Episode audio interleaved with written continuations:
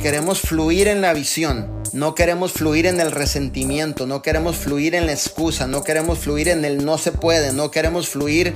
en el mañana lo hago, queremos fluir en la visión que nos va a llevar